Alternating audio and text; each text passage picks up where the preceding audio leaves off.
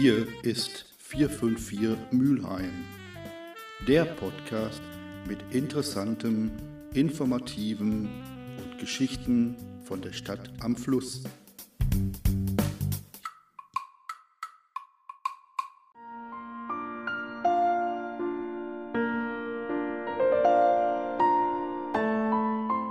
Pfarrerin Alexandra Cordes zum Thema der diesjährigen Passionszeit Üben. Sieben Wochen ohne Stillstand.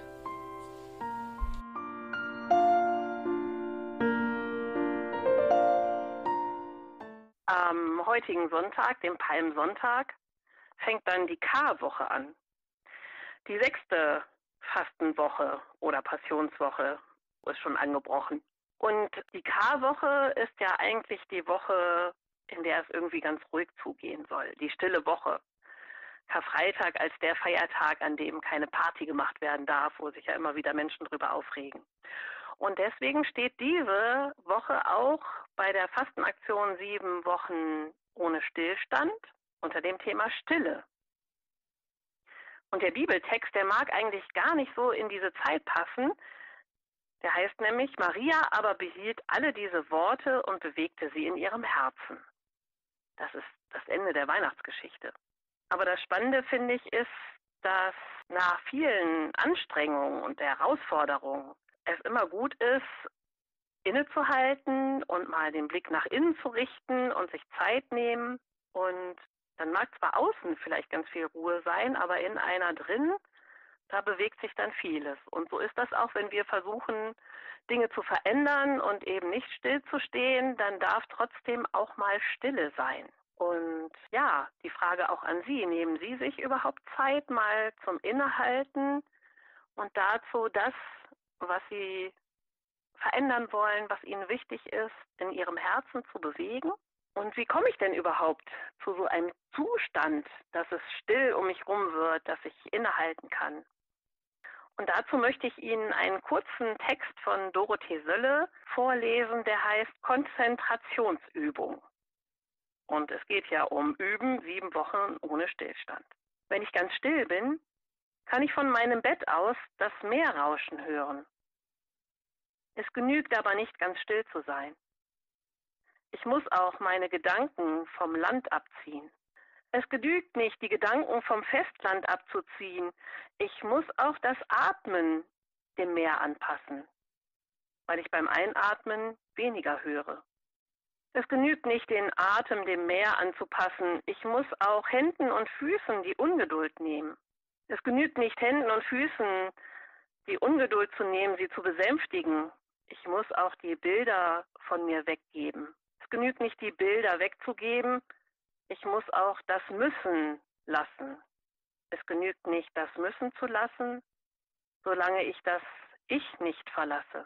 Es genügt nicht, das Ich zu lassen, ich lerne das Fallen. Es genügt nicht zu fallen, aber während ich falle und mir entsinke, höre ich auf, das Meer zu suchen, weil das Meer nun von der Küste heraufgekommen, in mein Zimmer getreten, um mich ist, wenn ich ganz still bin. Ja, und da denke ich, wenn es wirklich ganz still in mir ist, dann weiß ich auch, was der Unterschied ist zwischen ich bewege etwas in meinem Herzen oder ich wälze etwas in meinem Kopf herum. Denn die Stille kann genau der Ort sein, an dem die Seele eben nicht vom Verstand überrumpelt wird. Und wo ich in mir ankomme und genau das spüre, was ist. Und ich glaube, so ging es auch Maria, nach all dem Tumult im Stall, nach Hirten und Schafen und Kindgeburt und aller Aufregung. Und Maria behielt all diese Worte in ihrem Herzen und bewegte sie in ihrem Herzen. Und ich wünsche Ihnen, dass Sie zu sich finden, ein bisschen Stille haben in dieser kommenden Karwoche und sich vorbereiten können auf das, was an Ostern dann kommt. Amen.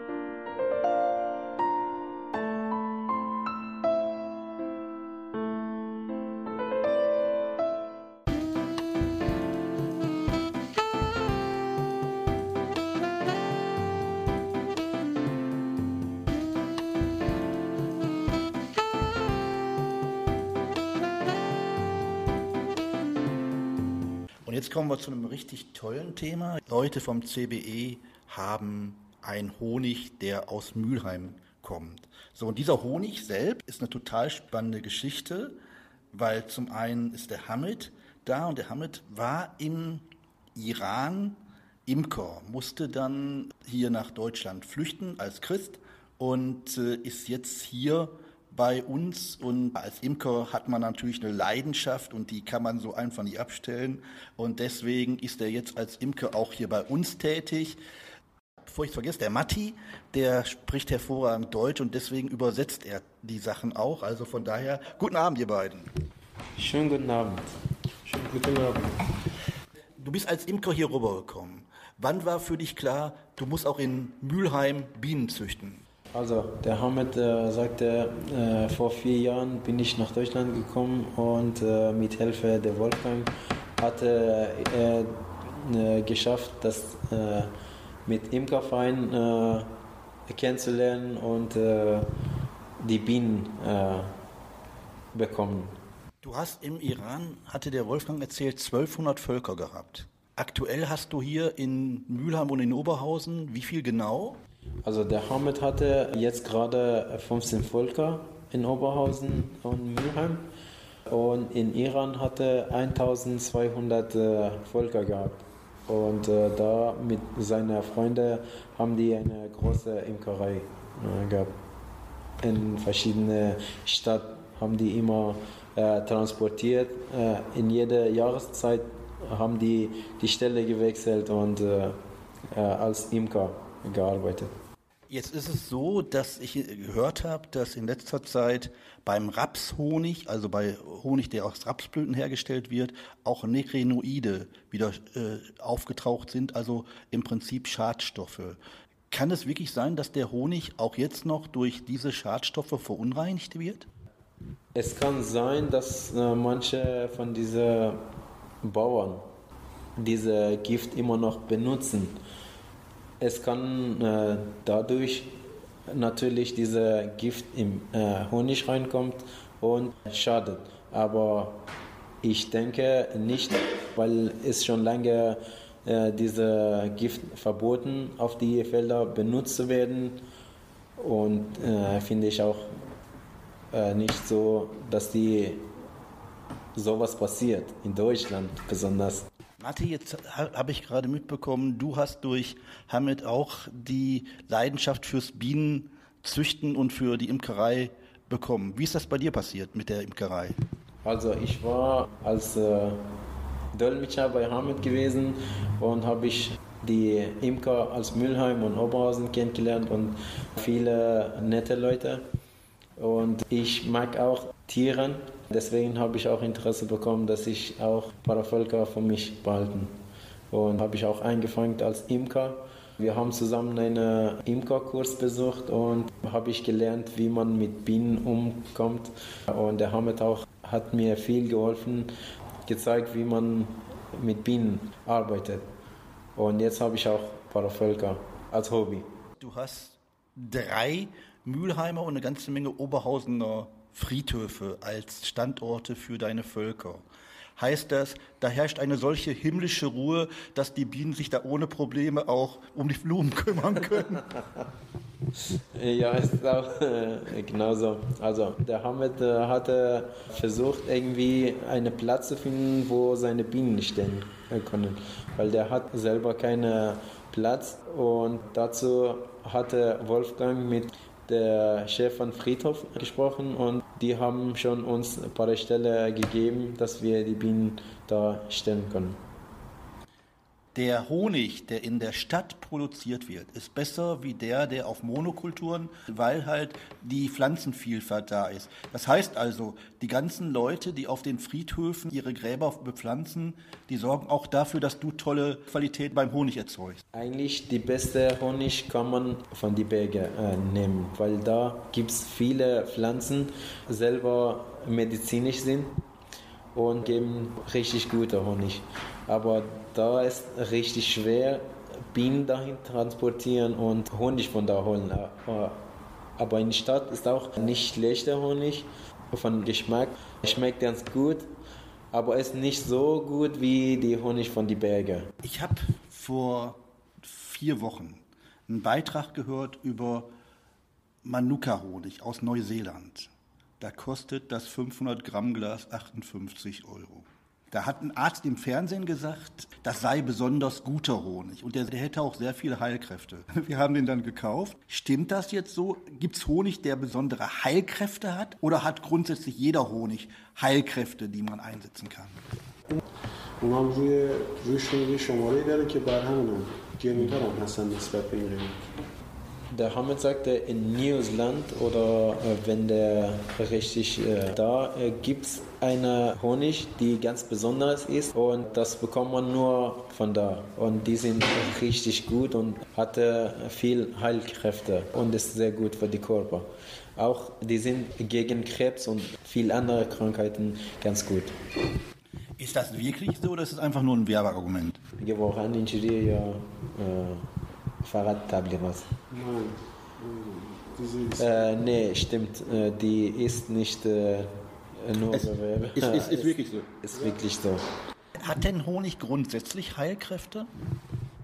خود اون شهد گله این خاصیت داره که تو جنگل های اونجا هستش Es gibt eine bestimmte Pflanzen oder Bäume da, nur in dieser Insel gibt es diese Bäume.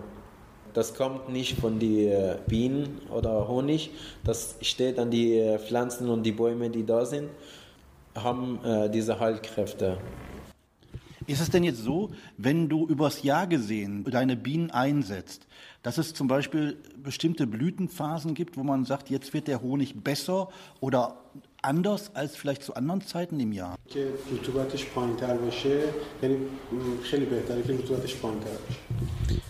Die Blumen, die in Frühling sind, haben die viel mehr Wasser drin. Also ist äh, natürlich Sommerhonig viel besser, weil der Honig so weit weniger Wassergehalt hat. Ist viel besser als die andere, die äh, äh, mehr äh, Wassergehalt hoch ist.